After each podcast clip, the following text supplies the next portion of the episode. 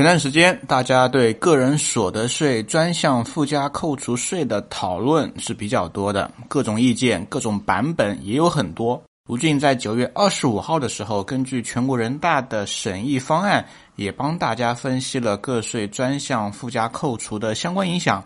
那么，在十月二十二号的时候，国家税务总局网站啊，正式公布了《个人所得税专项附加扣除暂行办法》。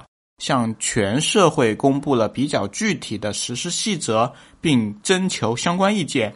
这个方案呢，与前期的方案相比，还是有一些不太一样的地方的，也显得会更加具体了。那么，在二零一九年的一月一日的时候，将会正式的实施。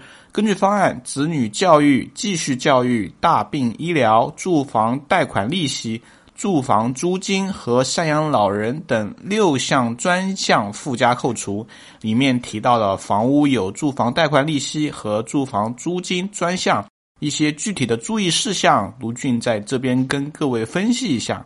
那首先，整个一个大的一个政策的落地，毫无疑问，对于普通用户来说，一定是节约成本，这是一个利好的方向。未来只要你有正当的工作，有合理的缴税，那么你在相关住这个层面的其他支出成本会有对应的下滑。所以，本质上这样一个政策在说明一个逻辑啊，有第一个很明显在鼓励去合法、合理、正规的去纳税，本质上是想推向整个税收的透明化。毫无疑问啊，房产已经越来越多的成为整个社会发展的一个核心动力啊。不知道各位有没有发现，其实在今年上半年的时候，那么多二线城市的抢人大战里面，对不对？用了一个什么核心的方法呢？就是。落户可以购房，购房可以落户啊！这样一个政策本质上也是推动了大量的二线城市去买房、去落户、去人口转移。那么这个政策本质上也在说明这样的一个特点。那么如果你希望你的住房成本、你的贷款利息、你的租金有所下滑的话，那么你就应该出去工作，你就应该去纳税。这样的话，你就可以享受到这一部分的抵扣福利了。第二个呢，想跟各位来聊的是，现在这样一个正向循环啊，本质上也使得整个社会的税收体系越来越透明。为什么这样来说呢？目前整个一个纳税个体，如果这样的措施落地的话，其实对于我们纳税的个人来说，是真真实实的得到利好的。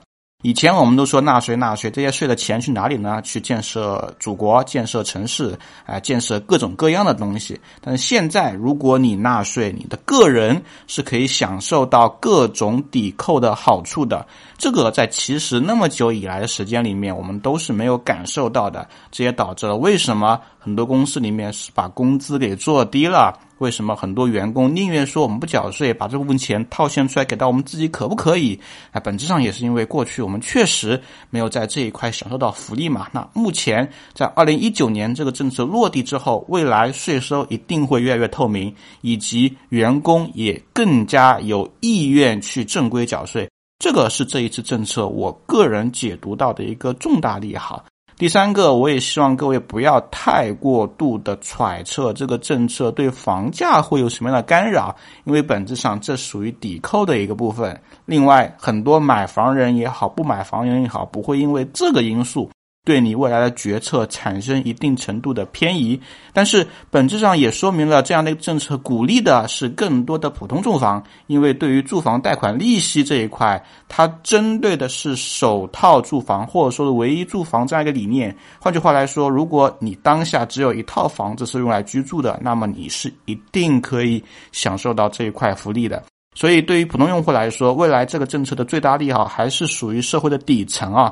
如果你有两套以上的房子，可能利好跟这一块跟你就没有太大关系。但是，整个社会的核心力量还是在底层这一块。换句话来说，这个政策是最大程度的惠民政策，不会被一些城市终端以及顶端人转移去利用啊。这个是整个一个政策的，我目前来看一个比较好的地方。认认真真聊地产，实实在在谈买房。更多楼市资讯，微信搜索“真有好房”小程序，我在这里等你。